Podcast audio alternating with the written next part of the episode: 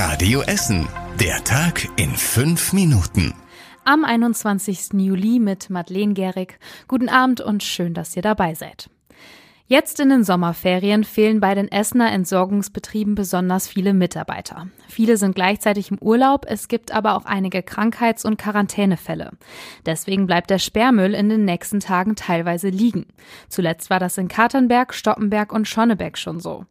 Auch Meldungen aus der Mängelmelder-App werden nicht sofort bearbeitet. Das betrifft dann zum Beispiel wilde Müllkippen. Die Entsorgungsbetriebe sagen, dass sie mögliche Verspätungen so schnell wie möglich aufholen wollen. Die normale Müllabfuhr ist von den Ausfällen bisher nicht betroffen. Falls noch mehr Mitarbeiter ausfallen, gibt es aber schon einen Notfallplan. Mitarbeiter von der Straßenreinigung müssten dann bei der Müllabfuhr helfen.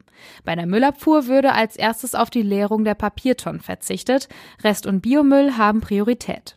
Die Entsorgungsbetriebe wollen regelmäßig über den aktuellen Stand informieren. In fast 50 Schulen bei uns in Essen wird in den Sommerferien gearbeitet.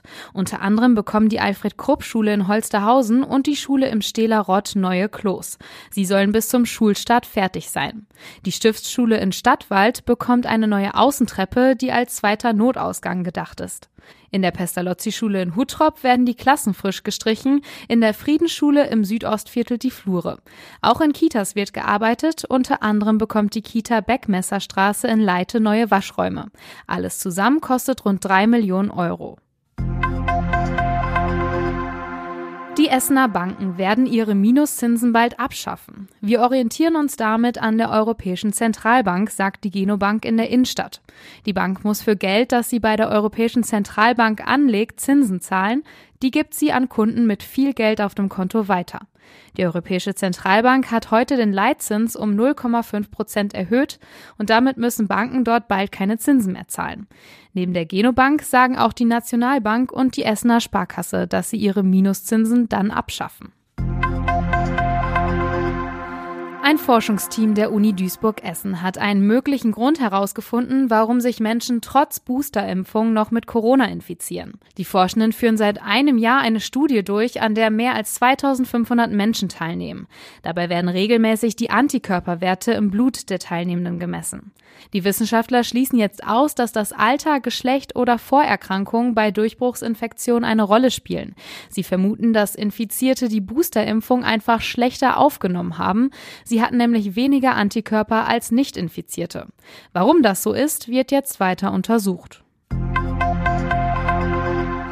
Die Essener Diakonie eröffnet einen großen Laden in der Innenstadt. Sie zieht im September in einen ehemaligen Modeladen auf der Limbecker Straße. Dort gibt es dann Second-Hand-Artikel, unter anderem Kleidung und Haushaltswaren. Außerdem verkauft die Diakonie auch Designstücke, zum Beispiel selbstgebaute Stühle, Regale und Kunstdrucke. In dem Laden sollen vor allem Langzeitarbeitslose einen Job finden. Die Diakonie profitiert von einem Förderprogramm. Bis Ende nächsten Jahres zahlt sie weniger Miete. Das soll die Limbecker Straße beleben. Und das war überregional wichtig. Nach den Wartungsarbeiten schickt Russland zwar wieder Gas durch die Pipeline Nord Stream 1, in der deutschen Politik bleiben aber Zweifel, was die Energieversorgung angeht. Wirtschaftsminister Habeck hat deswegen neue Maßnahmen zum Gassparen vorgeschlagen. Unter anderem soll Braunkohle zur Stromversorgung eingesetzt werden. In Unternehmen ist geplant, kaum genutzte Räume wie Foyers nicht mehr zu heizen und Mieter sollen nicht mehr dazu verpflichtet werden, ihre Wohnung auf eine Mindesttemperatur zu heizen. Und zum Schluss der Blick aufs Wetter. Der Abend bleibt bewölkt und es kann auch mal kräftig regnen. In der Nacht werden die Regenschauer dann weniger. Die Luft kühlt sich auf 14 Grad ab. Der Freitag startet wolkig, gegen Nachmittag kommt aber auch die Sonne raus. Es wird bis zu 26 Grad warm. Samstag geht es ähnlich warm weiter, es bleibt trocken und sonnig. Am Sonntag steigen die Temperaturen dann wieder auf bis zu 30 Grad. Die nächsten aktuellen Nachrichten bei uns aus Essen gibt's morgen früh wieder ab 6 Uhr hier bei Radio Essen. Ich wünsche euch einen schönen Abend, macht's gut. Das war der Tag in fünf Minuten. Diesen und alle weiteren Radio Essen Podcasts findet ihr auf radioessen.de und überall da, wo es Podcasts gibt.